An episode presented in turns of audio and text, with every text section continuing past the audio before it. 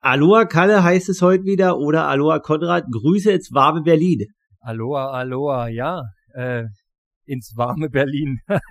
In Anführungszeichen. Hier ist der Herbst, der Sommer ist endgültig vorbei, aber wir hatten noch mal eine schöne Verlängerung. Dafür sind wir dankbar. Noch ein bisschen Sonne gehabt, noch mal kurz, kurz gelaufen, das war herrlich. Ja, und jetzt sind wir hier und die dunkle Jahreszeit hat uns fest im Griff. Was dich allerdings nicht vom Training abhält. Dein Strava sieht prall gefüllt aus und aus meiner Sicht back in the game. Das sieht doch alles schon sehr, sehr gut aus. Ja, also ich würde sagen, äh, im Laufbereich und im Radbereich denke ich, äh, bin ich sehr, sehr zufrieden. Aber du siehst, das Schwimmen ist natürlich immer konstant gewesen, viel beide Schwimmen. Aber ich schwimme jetzt eigentlich erst seit drei Wochen wieder richtig. Das wird, denke ich, auch noch mal eine Weile dauern. Aber so wie du sagst, also im Radlauf bin ich aktuell sehr zufrieden. Freue mich jetzt auch, äh, wenn jetzt diese Woche um ist, habe ich äh, das erste Mal drei Wochen hintereinander 25 bis 26 Stunden trainiert, was ich denke ich äh, schon wieder nach Leistungssport anfühlt und ja, so geht's für für voran und wir gucken, was dann so kommt und was geht. Ja, ja, das liebe Schwimmen. Äh, ich muss zugeben, ich war letzte Woche einmal im Wasser und na, ich habe es mal Wassergewöhnung genannt. Ähm, ja, es ist gar nicht so einfach ohne Training.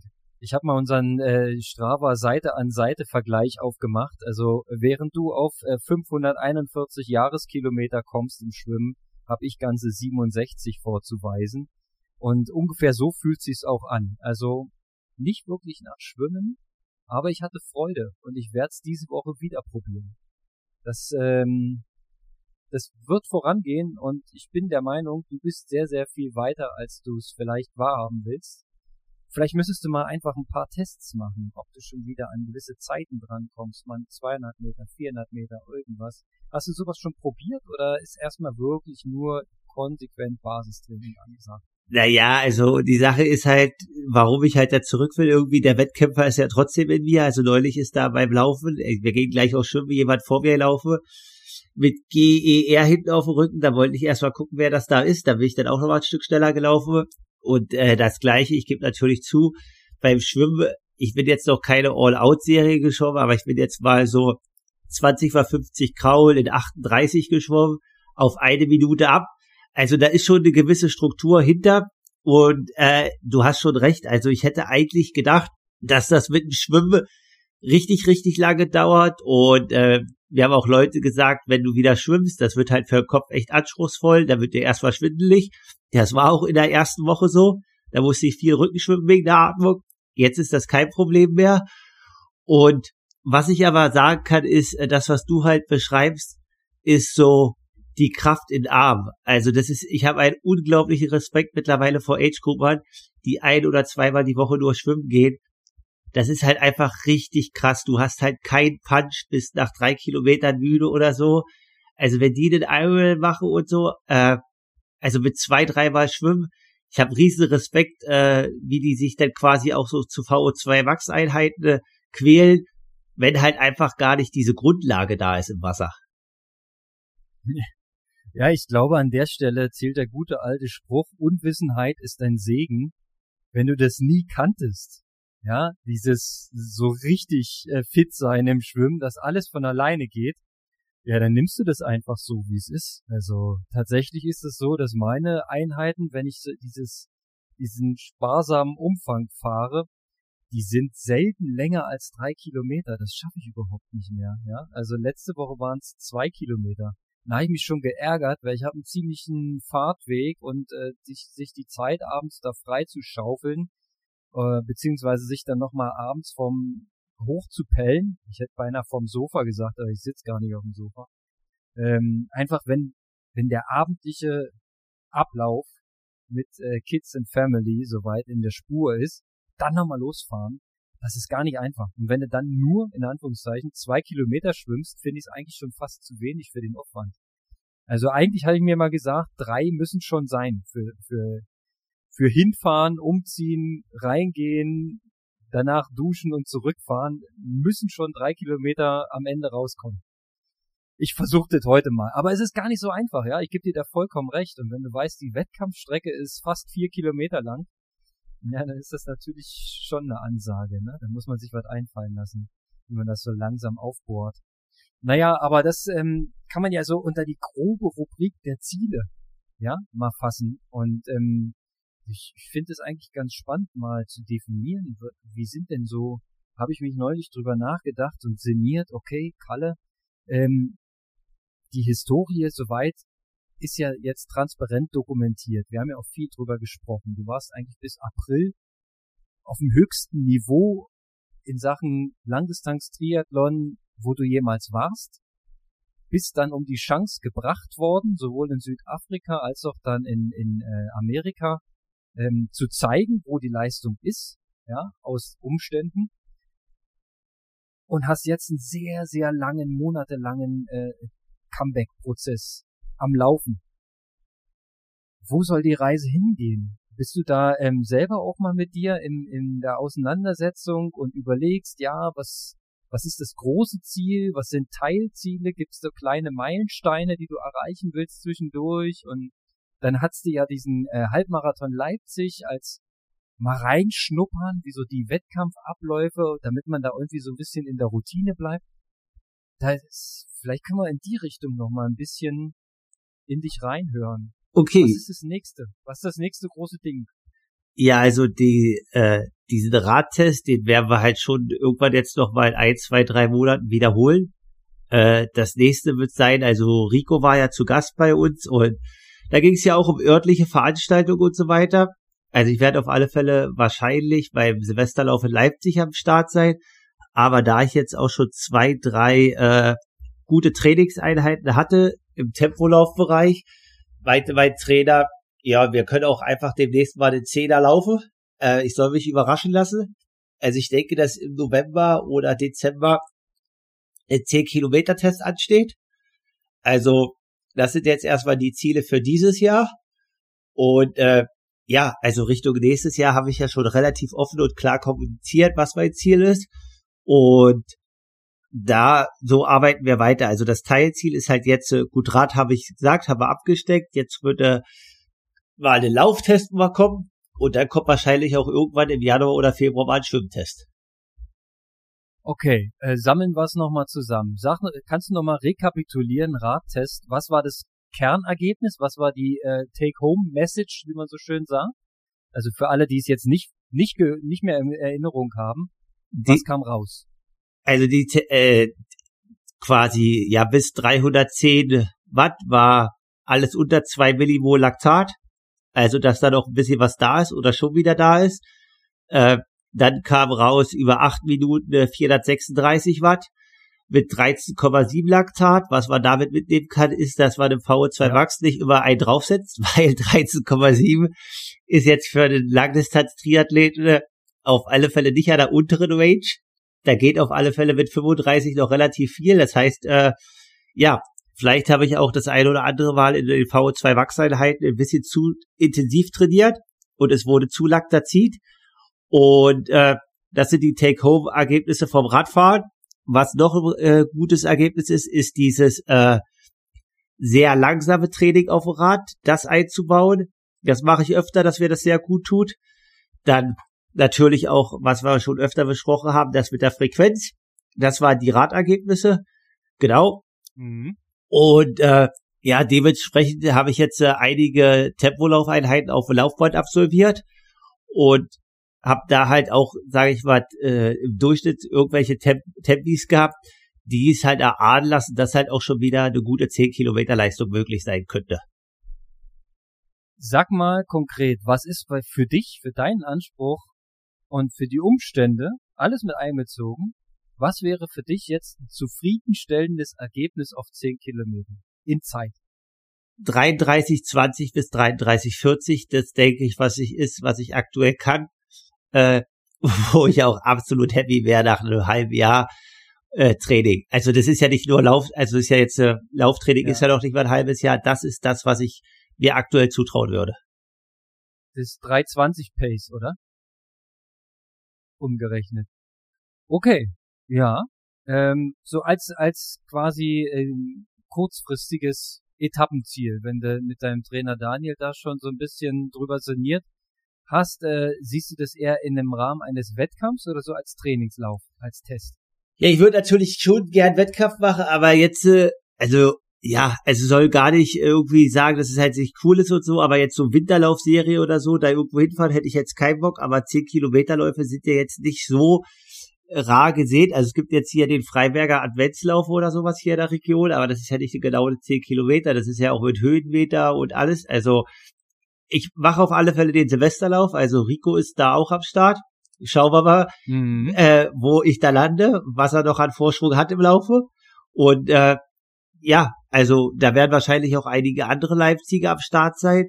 Das ist jetzt nicht der schnellste Lauf vom Untergrund und vom Profil, sind auch nur 9,6 Kilometer.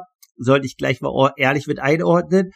Wenn jetzt irgendwie hier in der Nähe der 10 Kilometer Lauf ist, dann würde ich den natürlich auch machen, aber ich muss jetzt erstmal gucken, wenn nicht, laufe ich es halt einfach oben auf dem Luppendamm oder auf der Bahn. Ich finde äh, Bahn am geilsten, aber ich will dich da nicht beeinflussen. Aber das wäre natürlich das vermessenste, also sauberste. Und ähm, ich finde es einfach für, für die Sportlerperspektive auch sehr, sehr dankbar, weil du die Splitzeiten dir gut einplanen kannst. Du kannst wie ein Uhrwerk äh, immer gegenchecken, alles dokumentieren. Äh, das ist halt mega transparent, so wie so eine kleine ähm, Leistungsdiagnostik. Das ist so wie so ein FDP-Test eigentlich, ne? Aber ist natürlich auch nicht jedermanns Sache, 10.000 auf der Bahn zu laufen. Das verstehe ich auch. Aber ähm, ich find's interessant. Ich find's ähm, sehr interessant sogar. Alright. Ähm, dann hast du ja schon vorhin gesagt, im, im Schwimmen ne? Die äh, Serie, die du letztens gemacht hast mit 20 mal 50 in 38 Sekunden. Lange Bahn, nehme ich an? Ja, lange Bahn, ja. Ja, okay. Ähm, Finde ich gar nicht schlecht. Ja, also das ist doch relativ stabil mit Minute ab. Also das kann man ja schon benutzen, um das so ein bisschen hochzurechnen, was so die, die Dauerleistungsfähigkeit, also du bist auf jeden Fall unter 20 auf 1500 mit dieser, mit dieser Power, mit dieser Ausdauer. Das funktioniert. Und ähm, wie, wie sind im Schwimmen konkret die nächsten Schritte? Du hast ja auch mal äh, über seniert, über einen Trainer im Schwimmen, über die Trainingsgruppe. Hast du ähm, schon was Konkretes? Ja, also da habe ich doch nichts Konkretes. Also da ist es halt auch erstmal, also wir hatten das ja neulich erstmal gehört, äh, auch dort ist Umfang ist König. Im Schwimmen hatten wir ja neulich in dem Podcast und ich will da auf alle Fälle was machen, aber die Sache ist halt erstmal, damit ich überhaupt äh, da arbeiten kann an den Geschwindigkeiten und den Tempis, muss ich halt einfach auch erstmal noch stabiler werden und da müssen wir uns jetzt auch noch mal abstimmen, weil es ist jetzt so, du, ich habe gesagt 25, 26 Stunden äh, Training aktuell mit Radfahren und Laufen, aber wir müssen quasi dann aktuell in irgendeiner Disziplin da im Umfang Abstriche machen. Also entweder gehen wir im Radfahren ein Stück zurück, das denke ich wird wahrscheinlich so sein, weil ich muss halt das Schwimmen dann halt über 20 Kilometer bringen in Richtung 25, 26. Aber es ist halt so, dass ich aktuell sage, okay, so 26 bis 28 Stunden Training, das sollte jetzt erstmal ausreichen, weil jetzt 33, 34 verkrafte ich aktuell jetzt noch nicht mega gut, auch mit den ganzen Intensitäten. Und da müssen wir natürlich bei der einen Disziplin ein Stück zurückschrauben, was auch vollkommen okay ist, um halt im Schwimmen da noch mal die Schippe drauflegen zu können. Alright, also was ich aus ähm, Trainingstalks, äh, Podcasts von äh, Mitbewerbern etc. alles so ein bisschen über den Daumen herausnehme, ist, dass aktuell es die Mehrheit der Profis so hält, dass sie roundabout 30 Stunden die Woche trainieren. Also zumindest kommt das aus Richtung von äh, Björn Giesmann, auch so ein bisschen aus der Richtung von Schmidt-Wendling, ja, du hattest ja letzte Woche in, äh, im Gespräch den Willi Hirsch, fand ich sehr interessant, habe ich mir angehört. Ähm, auch, dass der äh, in, in der Schwimmtrainingsgruppe bei Schwimmern mittrainiert. Mega gut, ja. Ähm, das habe ich auch schon mal gehört von dem, ach, ich komme leider nicht auf den Namen, irgend so ein australischer Uralt-Trainer, wo Frodo auch mal trainiert hat der hat auch die australischen Schwimmer immer trainiert und der hat ganz, ganz selten mal einen Triathleten mittrainieren lassen. Der hat Frodo mittrainieren lassen und ich meine, dass auch der Braden Curry da mittrainieren darf. Ähm, und der, der hat sinngemäß auch sowas gesagt, wie, die müssen halt wie Schwimmer trainieren. Ja, als Triathlet musst du laufen wie ein Läufer trainieren und schwimmen wie ein Schwimmer trainieren, um entsprechend die Durchbrüche zu haben. Und ähm, das habe ich quasi so ein bisschen aus dem Talk mit Willi äh, äh, mitgenommen, dass der quasi beim Schwimmen genau das macht. Ja, und ähm, der schwimmt ja exzellent. Der kommt ja als erster aus dem Wasser. Also kann man ja schon äh, an das Konzept glauben. Ja, also wie auch immer es im Detail aussieht. Das, ist ja nicht klar geworden, was die da genau machen. Also ich hatte ja. Ich weiß ja, wie Schwimmertraining in etwa läuft. Ja, also wie gesagt, was ist es halt, also das würde schon Sinn machen, aber das ist genau das, was ich halt anspreche, ist halt, es würde ja wahrscheinlich erstmal darum gehen, dass die Grundgeschwindigkeit noch ein Stück jetzt wieder erhöht wird bei mir, um halt dann äh, sich für à peu da heranzutasten. Also ich hatte ja letztes Jahr den Kontakt mit dem Lars Levsen, ich habe mich auch mit Willi schon Trainer getroffen, weil er natürlich hier um die Ecke ist und äh, da einfach zu schauen, okay, bei Willi, da muss halt einiges richtig gemacht worden sein dass er halt so weit aus äh, Wasser vorne kommt und äh, definitiv ist es sehr interessant gewesen, was dort seine Ansätze sind, wie sie es halt mache und ja, also ich, wie du halt schon sagst, ne, also er ist auf alle Fälle mit vorne dabei in Deutschland oder in der Triathlon-Szene auf der Mitteldistanz, würde ich jetzt nur noch sagen, gibt es einen schnelleren. Das ist äh, Hannes Butters, der jetzt vielleicht den noch irgendwie Konkurrenz machen könnte. Aber sonst äh, ist er auf alle Fälle einer, der auch das Tempo irgendwie mit diktiert im Wasser. So wirkt das, ja. Also zumindest was die Wettkampfergebnisse dieses Jahr aussagen, ähm, stimmt das. Und jetzt kommt noch mal ein ganz kruder Vergleich. Ja, jetzt pass auf, jetzt führe ich dich so ein bisschen aufs Glatteis. Ich glaube, ja, dass man übers Schwimmen extrem gut seine maximale Sauerstoffaufnahme verbessern kann. Vor allem, wenn man wie ein Schwimmer trainiert. Ich habe das mal irgendwo aufgeschnappt, dass Schwimmer da in diesen Vergleichswerten mit der Sauerstoffaufnahme auch richtig gut performen. Selbst wenn du die auf dem Radergometer setzt, ja, was eigentlich so ein bisschen weird ist, weil das, weil die da gar nicht so richtig spezialisiert sind. Aber das, das äh, aerobe System funktioniert da einfach ziemlich gut. Also es hat bestimmt viele Faktoren, woran das liegt. Ähm, und das führt mich zu einer, zu einer kleinen Anekdote. Ich habe in meinem Archiv gekramt und ähm, ich weiß gar nicht, ob du es noch in Erinnerung hast. Ich habe ja in meiner Studienzeit ähm, im Rahmen meiner Abschlussarbeit ziemlich viele Leistungsdiagnostiken an mir selbst durchführen lassen.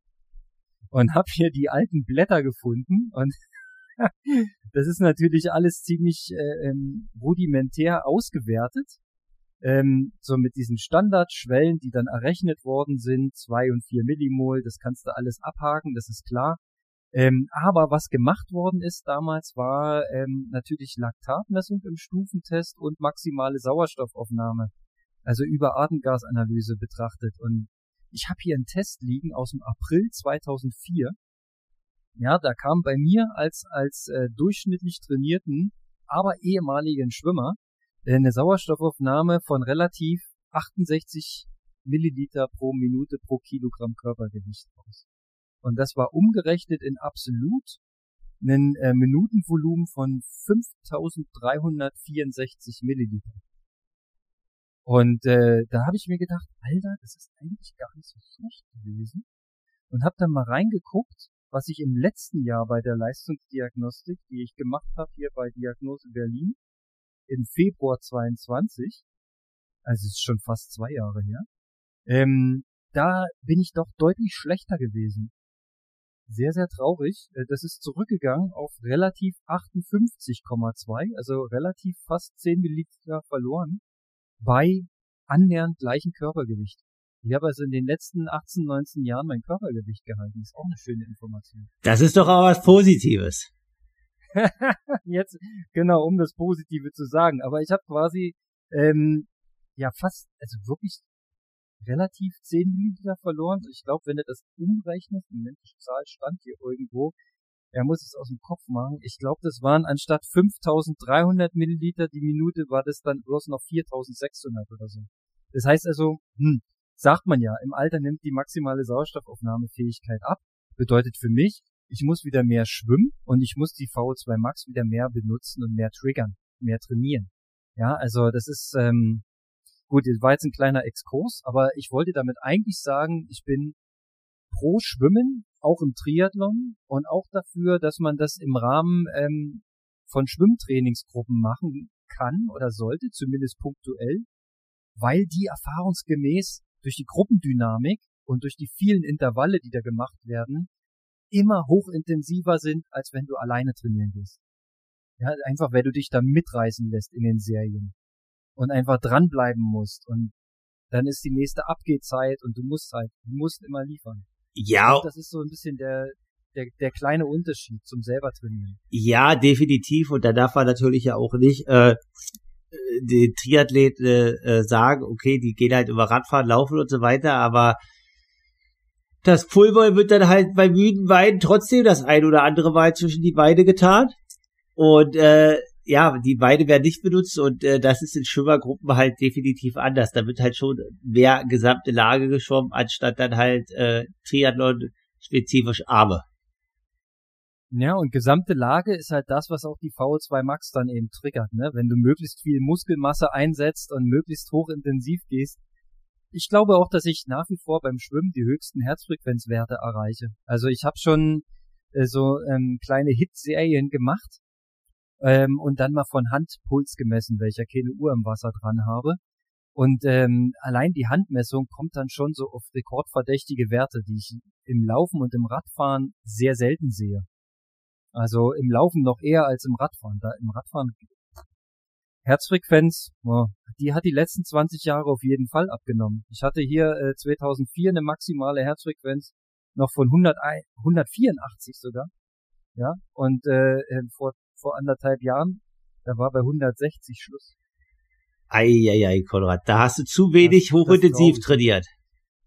Ich glaube auch, ich glaube auch. Und naja, beim Laufen schaffe ich manchmal noch eine 170 ja, aber beim Radfahren ist bei 160, da, da kommt nichts mehr aus den Beinen. Die haben zu wenig Kraft. Ja. Naja. Aber das ist äh, Thema Zielstellung. Also ähm, bei mir ist die Zielstellung ganz einfach Schnelligkeit, Motorik, Grundgeschwindigkeit und maximale Sauerstoffaufnahme. Aber dazu muss ich erstmal wieder eine gewisse Routine reinkriegen. Da bist du mir schon wieder meilenweit voraus. Ja, du hast deine Wochenroutine, du hast deinen Grundumfang, Du bist bei deinen 20 bis 25 Stunden, ich bin bei meinen drei bis fünf. ja, trotzdem auf alle Fälle drei bis fünf dann immer wieder durchzuziehen, ist auch eine Kunst, weil, äh, so wie du sagst, dann halt da auch hochintensive Einheiten, die tun dann vielleicht manchmal sogar ein bisschen mehr weh. Man ist zwar eventuell ein bisschen frischer, aber die tun auch mehr weh, weil äh, ja halt einfach die Grundausdauer oder sage ich mal das Pensum beziehungsweise die Resilience oder Verträglichkeit dann vielleicht nicht ganz so hoch ist. Naja, mit dem Frischer, das ist manchmal auch eher so Wunschvater äh, des Gedanken. Ne? Ich habe gestern meine erste kleine, vorsichtige Hit-Session gemacht im Laufen. Da standen 12 mal 30 Sekunden auf dem Menü mit eine Minute Trabpause. Und ähm, ich ja, hatte mit, mit der Serie an sich gar, gar nicht so sehr die Probleme. Aber das Einlaufen. Ich habe die Schuhe angezogen, trabe los, natürlich den ganzen Tag im Büro gesessen, ja, schön eingerostet und keine Mobility vorher gemacht, Asche aufs Haupt, ja, ist logisch, trabe los und habe wirklich zehn Minuten lang absolut harte Achillessehenschmerzen. Ich, ich dachte, das wird hier gar nichts mehr heute. Dann auf einmal war es warm, dann also eingelaufen, dann waren die Schmerzen weg und dann konnte ich meine 12 mal 30 machen war alles gut. Aber das sind natürlich so kleine Zeichen. Ich glaube, das geht besser, wenn man wieder mehr Routine hat. Ja, definitiv. Und äh, das ist halt Triathlon oder Ausdauertraining ist im Grundsatz halt einfach auch langweilig. Äh, und Consistency oder Konstanz ist da halt der Schlüssel. Und äh, ja, einfach Routine immer wieder Tag für Tag oder auch zwei, jeden zweiten Tag seine Kilometer und Meilen halt abschrauben. So sieht's aus. Naja, und äh, im, im Learning von letzter Woche äh, mit Willi habe ich natürlich gleich den sein Strava-Profil abonniert und guck mir das an. Ja, und ähm, versuche mich da jetzt auch inspirieren zu lassen, weil mich motiviert das eher, ne, als ähm, als das Gegenteil. Also ich finde das super, aber ich habe so das Gefühl, dass er nicht jede Session auf Strava teilt, Und ähm, was ich auch festgestellt habe, ist, dass gewisse Werte ausgeblendet sind. Naja, das kennen wir ja von dem einen oder anderen. Ich finde es immer ein bisschen schade, wenn man jetzt hier so äh, Leistung oder Herzfrequenz dann ausblendet, dann ist quasi die, die Session nur noch halb interessant zum Angucken. Aber es wird sicherlich Gründe dafür geben. Ja, also wie gesagt, äh, die Jungs starten ja Ende des Jahres noch in Bahrain. Und äh, da bin ich auf alle Fälle mal gespannt, wer dort alles am Start ist. Das wird, glaube ich, hm. definitiv dieses Jahr den Fest werden. Und ja, da geht's doch mal heiß her um die Punkte, um die Plätze für das nächste Jahr in Richtung PTO.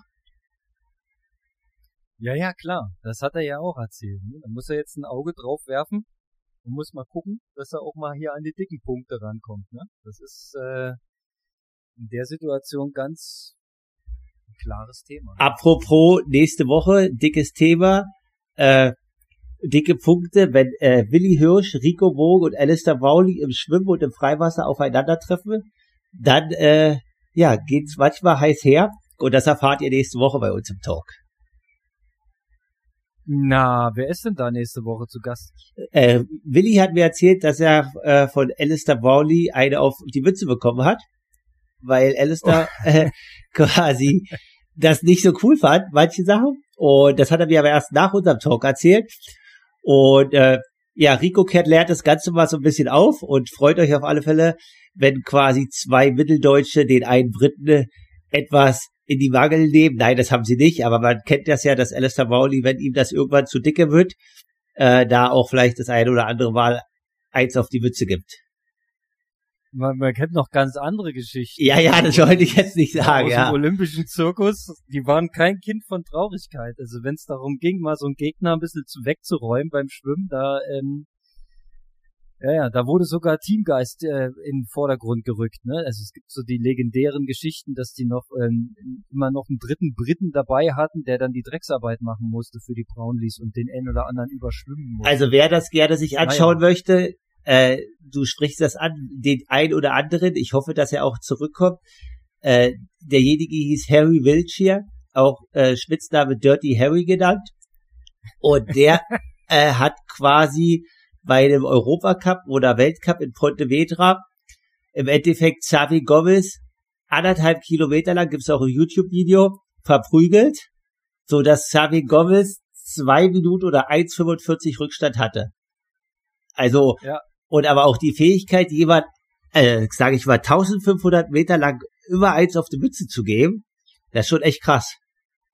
Der muss schon den gleichen Rhythmus schwimmen und dann die Ellbogenhalte mal vernachlässigen, damit du dann auch wirklich den Hinterkopf immer gut triffst. ja. Ist nicht so einfach. ja.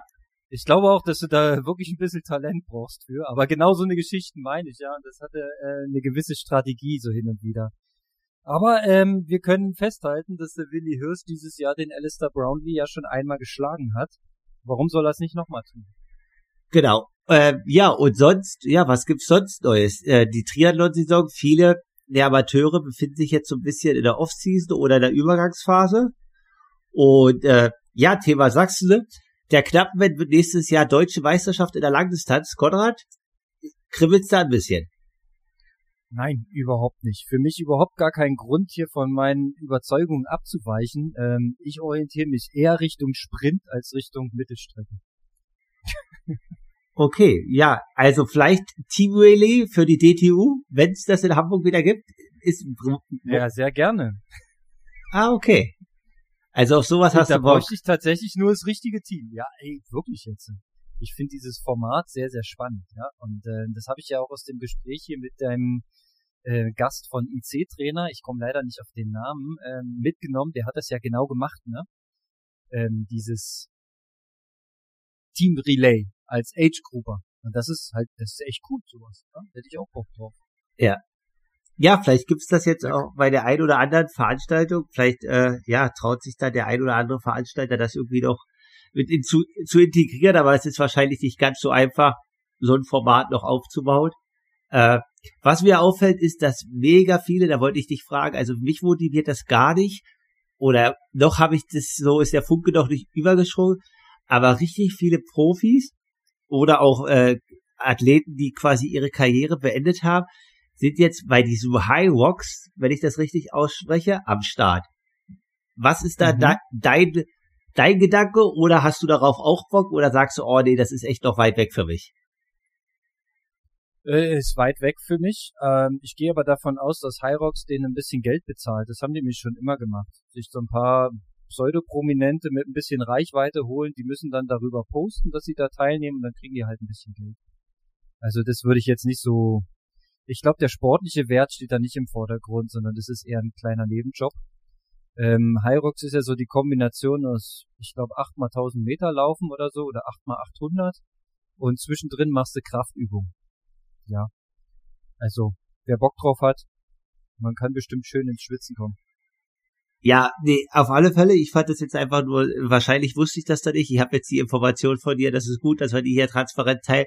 Ich habe das nur gerade gesehen, dass es aktuell die Social-Media-Kanäle ein bisschen überflutet und da äh, dachte ich, okay, krass, jetzt haben alle da Bock drauf oder so, aber gut, da war ich wahrscheinlich jetzt in dem Thema nicht ganz so drinne. Naja, du weißt ja, wie Social Media funktioniert, ne? Sachen, die du dir anguckst, die kriegst du dann wieder öfter angeboten. Ja, ja, klar. Und äh, schon entsteht da eine Blase. Äh, an mir ist es komplett vorbeigegangen zum Beispiel. Ach krass, okay. Aber ja, naja, so ist es manchmal. Also je nachdem, in welche Feeds da mal irgendwie reinrutscht und ja, ähm, Social Media ist sowieso so ein Thema für sich. Ne? Da gab es ähm, äh, ähm, letztens einen Podcast bei Pushing Limits mit einem Tom Schlegel, seines Zeichens auch Manager von Jan Stratmann. Der hat auch über ähm, Social Media und was auch von Athleten kommen müsste und äh, könnt ihr euch mal reinhören. Das ist vielleicht gar nicht mal so uninteressant. Und ja, die, die, die Thematik haben wir ja selber auch schon besprochen. Ne? Was, was bedeutet es, Profi zu sein? Was muss man leisten? Es ist ja nicht nur das Training und am Ende mal ein Wettkampf, im Idealfall mit gutem Ergebnis. Sondern da gehört ja viel, viel mehr darum, ja. Und dann muss man halt seine Nische finden. Was kann man, was kann man Interessantes veröffentlichen, um ja am Ende eine gewisse Reichweite zu haben. Und ja, die Reichweite wiederum, die bringt dich dann in deinem Profi-Dasein vielleicht einen Ticken weiter. Ja, vielleicht für Sponsoren interessant und so weiter. Also am Ende ist es immer, was kannst du an Mehrwert denn bringen? Was ist denn interessant? Ja, und das, das äh, ist tatsächlich schwierig. Ja, wenn ich jetzt, ja, gucke ich mir den, den Account von Rico Bogen an und sehe, ähm, er hat ja jetzt durch den Weltmeistertitel extrem viele neue Follower gewonnen. Ne? Der ist jetzt irgendwie schon bei 17.000. Ist natürlich ein Wahnsinnsboost. Ja? Du hast irgendwie gesagt damals im Gespräch, wo er vorher war, ich glaube bei 1700, 2000 oder so, äh, ist natürlich krass. So und ähm, der muss ja diese 17.000 jetzt irgendwie bei Laune halten und da irgendwie auch Content liefern. Und klar, äh, hin und wieder kommt man so ein Glückstreffer, ja, so ein Kurzvideo von seinem spektakulären Sturzabstieg da auf Mallorca. Das Ding hat irgendwie 500.000 Aufrufe, das Reel, was er da gepostet hat. Ja. Das ist natürlich crazy. Obwohl ich da halt sagen muss, also, äh, ich sehe ja jetzt auch das ein oder andere Mal und der ist ja mittlerweile bei uns hier auch Stammgast, dass ich das Gefühl habe, dass er da schon sehr bemüht ist und äh, dass andere Athleten da vielleicht ein Stück zurückhaltender sind und äh, ja, er da dann auch, also er war ja, glaube ich, jetzt Freitag bei dem äh, Talk mit Mocky hier in Leipzig und äh, ja, zwei Tage später hier im Podcast wieder zu Gast. Also so wie du sagst, äh, du musst da als Profi auch andere Sachen machen. Und das ist auch ein interessantes Thema, was jetzt ein bisschen übergreifend ist oder überschweifend. Ich weiß jetzt gar nicht, wie die heißt. Es gibt doch so eine Berliner Sprinterin, die hat eine Million Follower. Eine Leichtathletin. Ja, ja. Äh, Alisa Schmidt meinst du? Vier Millionen hat die. Genau, und ich weiß halt von meiner Freundin, dass die jetzt auch bei Mercedes unter Vertrag ist. Meine Freundin da ja auch ein bisschen Einblicke hat. Äh, wen ja. die da unter Vertrag nehmen. Und die hat ja neulich quasi, äh, ist es ja so ein bisschen negativ aufgestoßen, dass sie gesagt hat, irgendwie, dass der Leistungssport in Deutschland an sich nicht genug Geld bekommt und hatte sich ja da mit dem ehemaligen Olympiasieger im Zehnkampf so ein bisschen äh, gebettelt. Der hat das dann negativ kommentiert, dass äh, das Monetäre nicht der Anspruch sein kann und so weiter. Und lange Rede, kurzer Sinn, der geht's wirtschaftlich wahrscheinlich sehr, sehr gut und deswegen kann die auch jetzt Sport machen. Das ist aber wahrscheinlich primär ihren vier Millionen Followern zur Folge zu verdanken und nicht ausschließlich ihrer äh, professionellen Leistung. Und im Triathlon ist es halt so, das, was wir auch besprochen hatten, es gibt halt mittlerweile so viel Profis, also ihr könnt uns jede Ironman-Startliste oder 73-Startliste angucken, da stehen immer 60 oder 70 Leute drauf und die sind alle gut die haben alle sportlich was auf Tasche, aber für den Sponsor muss es ja irgendwie ersichtlich sein, warum der eine vielleicht interessanter ist als der andere. Ja, also da, oh, da muss man jetzt aber einige Themen nochmal aufrollen.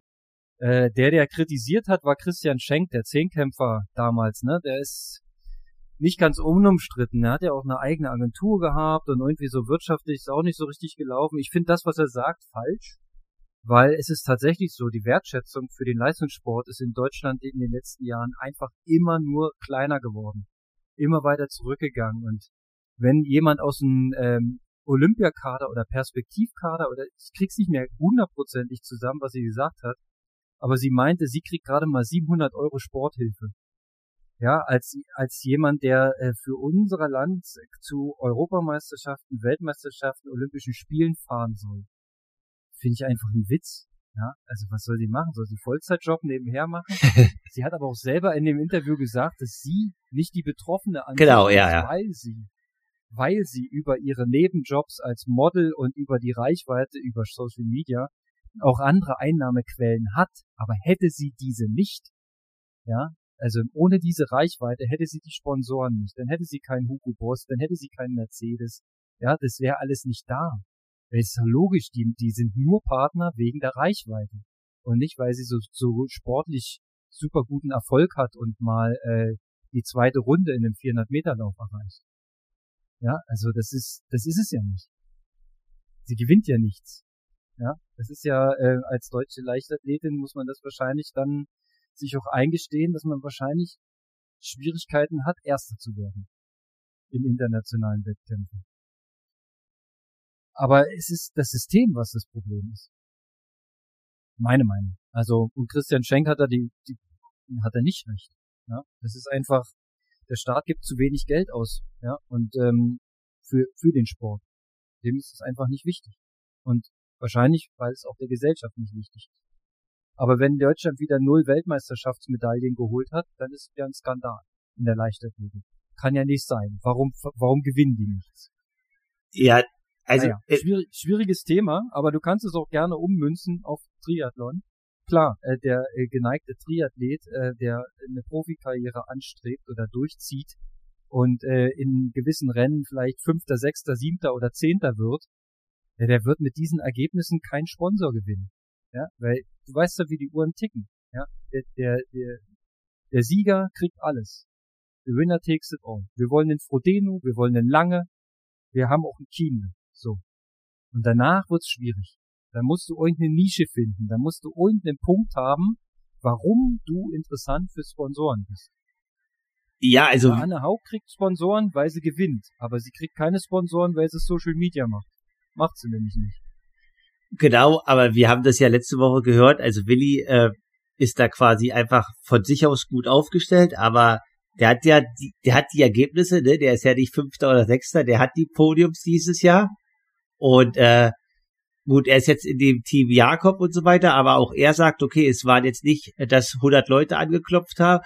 Und äh, was ich halt zum Beispiel auch interessant finde, deswegen habe ich ihn eingeladen, das wissen halt wenige, du weißt es wahrscheinlich nicht mal, äh, Alexander Kuhl aus Weimar, der war Vierter bei der Challenge Pagoera, hat dort Freddy Funk geschlagen, hat dort, glaube ich, auch Willi geschlagen und kein Mensch redet über ihn er hat 300 Gramm, 300 Instagram-Follower, ne? Auf alle Fälle mega äh, differentes Thema oder äh, also Thema, worüber man sprechen kann.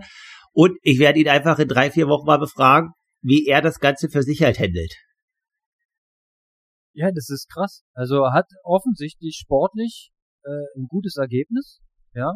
Und jetzt ist die Frage, was machst du aus so einem guten Ergebnis? Kannst du theoretisch auch transponieren, diese Frage auf den Rico Bogen. Der ist jetzt 73 Weltmeister. Normale Denke ist, okay, jetzt hast du den WM-Titel, Ja, jetzt äh, musstest du mit einem Manager zusammenarbeiten, der wiederum ähm, holt dir drei, vier große Sponsoren ran, Kraft seines Netzwerkes oder Wassersuppe. Ja, und dann hast du erstmal ein gewisses Grundeinkommen und kannst bedenkenlos, ich rede jetzt noch nicht über Altersvorsorge und über einen Vermögensaufbau, dass du dann mit 44 in Rente gehen kannst. Das nicht. Nur erstmal im laufenden Prozess, dass du ordentlich trainieren kannst, deine Trainingslager bezahlen kannst, deine Wettkampfreisen bezahlen kannst und dass am Ende im Jahre noch vielleicht was übrig bleibt. Ja? Das müsste doch jetzt eigentlich bei Rico passieren. Geht man davon aus. Aber ich glaube, dass die, dass die Welt gar nicht so einfach ist. Ne? Und äh, dein Beispiel mit dem ähm, Alexander. Äh, cool. Hilf mir mit dem Namen. Siehst du, ich habe da Schwierigkeiten. Das habe ich überhaupt nicht mitbekommen. Du hast vollkommen recht. Ist an mir vorbeigegangen. Und das, obwohl ich eigentlich ein Ergebniswälzer bin. Ja, und ähm, tja. Bei seinem Instagram hat sich wahrscheinlich auch nicht großartig rumgesprochen, dass er da Vierter geworden ist. Nee, also die Sache ist ja. Vielleicht musst, vielleicht musst du Erster werden irgendwo. Ja, das ist ja aber vielschichtig das Thema. Also du, die Sache ist das, was du sagst. Also auf einmal ist es quasi das äh, Instagram-Game und äh, sich halt irgendwie darstellen oder das auch quasi nach außen tragen. Aber dementsprechend berichten ja dann auch die Medien, die dich halt kennen berichten über dich, aber wenn dich halt keiner kennt, erscheinst du natürlich auch in kein Medienmagazin oder was auch immer, weil da natürlich auch der Fokus drauf ist, auf die Athleten, die bereits bekannt sind oder die man kennt. Und dann, äh, ja, tritt man dort halt in Erscheinung, vielleicht in der Randnotiz, was auch immer. Äh, ja, also so, so ist es ja dann halt sehr, sehr vielschichtig, grundsätzlich in wie, in welcher Form man wie auftritt. Und äh, dann halt auch für Präsenz sorgt halt. Also man muss da als Athlet mittlerweile schon auch sehr viel Eigeninitiative zeigen und am Ball bleiben. An sich das Ergebnis, wie du halt sagst, es hatten wir auch vor zwei Jahren schon bei mir das Thema hier offen im Podcast besprochen, reicht nicht mehr aus. Genau. Also ich bin der Meinung auch, dass das ist eigentlich müsstest du das betrachten wie Training und Wettkampf. Du müsstest auch da ähm, für das Profi drumherum, nenne ich es jetzt mal. Ähm, Reichweite, äh, Kommunikation, Sponsoren, Termine, das Ganze, was du noch so nebenbei quasi bearbeitest. Auch dafür müsste es eigentlich einen konkreten Plan geben, mit einer konkreten Zielstellung. Und der Wettkampf wäre dann quasi, äh, das Wettkampfziel wäre dann ein Sponsoringvertrag oder so. Ja, dass man äh, ähm, ein Sponsor gewinnt neu dazu, der äh, dir dann auch finanzielle Mittel zur Verfügung stellt und dich unterstützt. Und weil ich glaube, viele können sich dieses Profisport-Dasein gar nicht so richtig vorstellen. Das ist sehr, sehr viel Leidenschaft und Hand in Mund. Das ist quasi so von heute auf morgen. Also ich, ich verrate ja kein Geheimnis. Äh, selbst du hast nicht das große Budget und kannst sagen, ich habe Planungssicherheit fürs nächste Jahr. Das ist doch ähm, am Ende ist es doch alles von heute auf morgen und gucken, was kommt und alles mitnehmen, was geht und gut trainieren und hoffentlich einen super Wettkampf machen. Ja, also ich würde jetzt sagen, das ist äh, definitiv auf alle Fälle. Also ich bin auf alle Fälle froh, dass ich noch einen Abschluss und so gemacht habe, aber du hast schon recht. Es ist jetzt nicht so, dass du mega langfristig planen kannst und das wäre schön und weil wir das ganze Thema anschränken, vielleicht können wir ja äh, Felix Rüdiger, den äh, jetzt noch oder ehemaligen Manager von Frodo, mal überreden, dass er mal ein Tutorial hält. Ich glaube, da kann jeder Profi richtig viel lernen, wie das die letzten 20 Jahre funktioniert hat. Ah, ja, bestimmt. Also, ähm, bestimmt kann man da was lernen. Ähm, die Sache ist, also aus meiner pragmatischen Sicht gibt es zwei Wege, wie man äh, einen Sponsor gewinnen kann als Profiathlet. Der eine Weg ist die äh, absolute Topleistung im Wettkampf, einen Sieg oder einen Podium bei einer WM, irgendwas, was man gut aufschreiben, gut begründen kann, gut darlegen kann. Oder der andere Weg ist halt, ähm, ich nenne mal den Alisa Schmidt Weg. Ja, wenn du in ein Portfolio von äh, 4,7 Millionen Instagram-Follower, äh, dazu noch, weiß ich nicht wie viele auf TikTok, dazu noch auf YouTube Reichweite und weiß ich nicht was. Da kommst du über die Reichweitenschiene, die du mitbringst, die jetzt nicht unmittelbar was mit deinen Wettkampfergebnissen zu tun hat. Und beide Wege können interessant sein als Gegenleistung für einen Partner. Ja, das ist halt ähm, der, der Jan Frodeno hatte nicht so viele Follower, weil er geilen Content gemacht hat, sondern der hatte so viele Follower, weil er äh, der Beste war. Und das Ganze auch noch sympathisch transportiert hat. Und wenn man dann on top noch guten Content bringt, hin und wieder mal, der hat ja regelmäßig sein Handy in der Hand genommen und hat da reingesprochen und hat ein Update gegeben. Und du hattest das Gefühl, okay, du bist halt nah dran, du kannst mal gucken, was macht er denn, was sagt er denn, wie geht's ihm denn? Ach, jetzt läuft er wieder, ach, guck mal, hier fährt er Fahrrad und äh, das und das macht er als nächsten Wettkampf und das, ähm, ja, worauf, worauf will ich hinaus? Ich wollte sagen, Felix Rüdiger hatte da natürlich ähm, einen Elfmeter zu verwandeln mit Jan Frodeno. Äh, ohne Frage perfekt gelöst, ja. Aber ähm, ich glaube, Felix Rüdiger hätte es jetzt auch schwieriger, wenn er jemanden aus der zweiten oder dritten Reihe vermarkten müsste. Ja gut, Ruben war ja bei ihm. Äh, und also definitiv auch hat er dieses Jahr nicht die Saison gehabt, die er äh, haben wollte, aber war ja dann auch nicht lange bei ihm halt, ne? Also, also ich war jetzt Ruben zum Pfundke. Ja, ja, ich habe mir das schon gedacht, dass du den meinst. Und ja, da ist es eben auch nicht gelungen, ähm, jetzt die dicken Deals ranzuholen für Ruben zu Punkte. Also, ähm, das ist jetzt kein Selbstläufer, dieses ganze Ding. Das heißt, wir müssen weiter schwimmen, Radfahren und laufen, um weiter nach vorne zu kommen, um dann weiter Gas geben ja. zu können. Schwimmen, Radfahren, Laufen und die Augen offen halten, alles, was sich an Chancen bietet, mitnehmen, ja, und ähm, ich finde es auch sympathisch, ganz ehrlich, ähm, wenn wir als äh, deine Fans, wozu ich mich mitzähle, ähm, auch mal hier 3,50 äh, Euro über deinen Link da reinspenden. Ich mach mit. Ich finde es cool. Ja, äh, packen wieder in die Show Notes und äh, kannst ja gerne auch nochmal hier und da nochmal erwähnen oder mal einen Post dazu machen, ja, auf, äh, auf dem Aloha Kalle äh, Kanal. Aber ich habe da kann nicht schaden, ja. Definitiv, ich habe da äh, mir was zu ausgedacht, aber weil das halt steady ist und das ist eine freiwillige Sache, aber jetzt äh, äh, ist es ja so, man muss natürlich auch sagen, das, was ich ja jetzt hier betreibe, Leistungssport, Markus Herbst, Profi-Triathlon, ist ja ein absolutes Luxusgut. So. Und äh, ich kann dankbar sein, das machen zu können und äh, dabei Traum zu verfolgen. Aber ich weiß, Konrad, du willst da doch nicht drauf eingehen und würdest das auch nicht machen, aber du bist quasi ja im Dezember irgendwo mal wirklich, um zu helfen.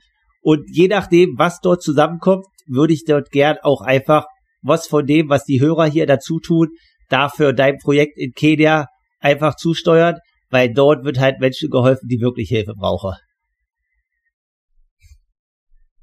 Oh, okay. Ähm, von der von der Seite erwischt.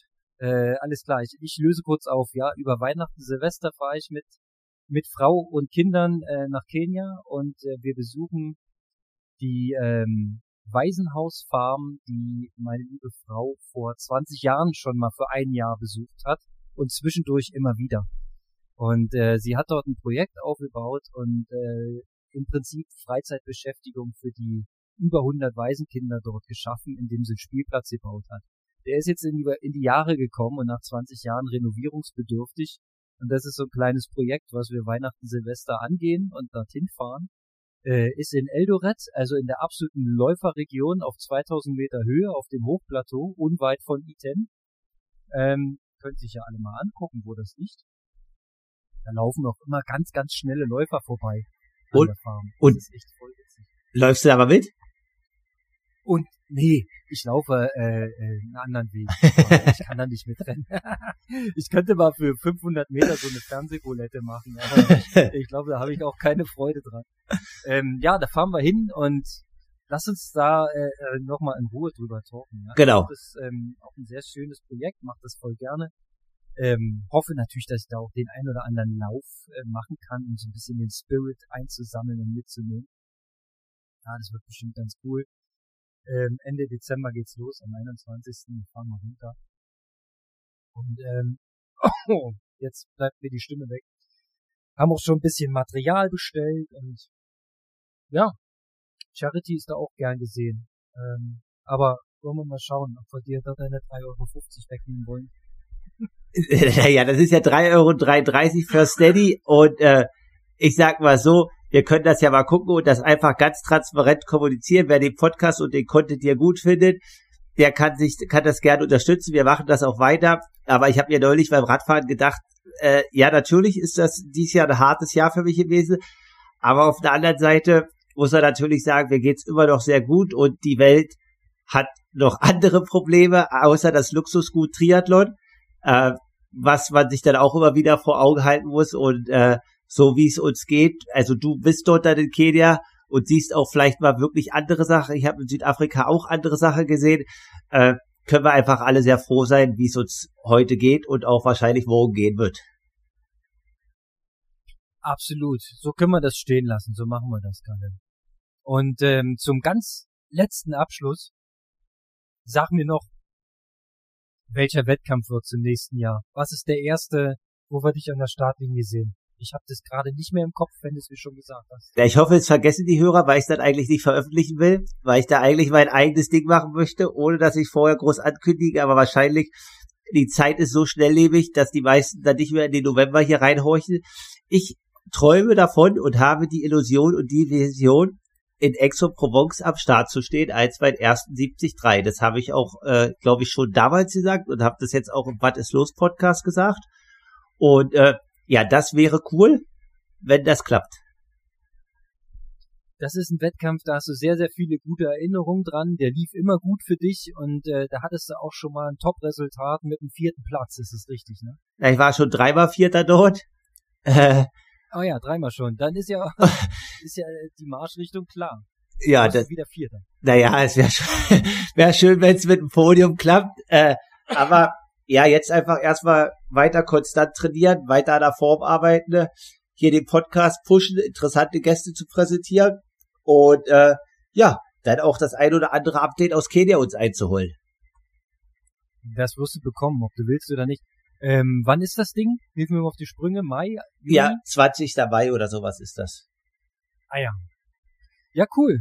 Das ähm, das Ding soll's werden. Ja. Das ist doch mal schön. Und Dann hat man einen, einen Anker. Das finde ich cool. Ja, und ich muss meinen Trainer noch überreden. Ich habe neulich ja so gedacht, naja, die Marathonzeiten werden ja immer krasser und so weiter im Ironman. Mhm.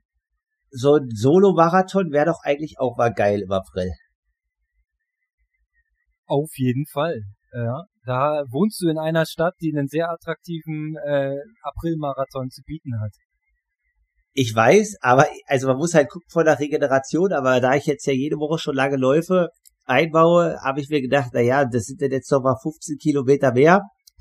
So viel schlimmer kann das dann eigentlich auch gar nicht sein. Wenn du einen Marathon laufen würdest und dafür die Form hättest, was wäre denn so eine Wunschzeit, wenn du es dir malen könntest? Erst mal oder langfristig? Nö, na jetzt für den April. Ja, dann unter 2,30. So 2,28 oder sowas. Okay. Das ist ambitioniert. Und, und ein Traum, und ein Traum wäre mal irgendwann im Afterlife unter 2,20 zu laufen. Alles klar. Das ist doch super. Man äh, soll sich ja äh, auch ordentliche Ziele setzen. ja. ja, aber ich habe also, bewusst davon gesprochen im Afterlife. Also für unter zwei Stunden 20 Marathon muss ich definitiv äh, mehr als 80 bis 100 Kilometer laufen. Also da muss ich dann schon äh, auf die Schiene Simon David Müller wechseln und auch mal 160 oder so die Woche laufen.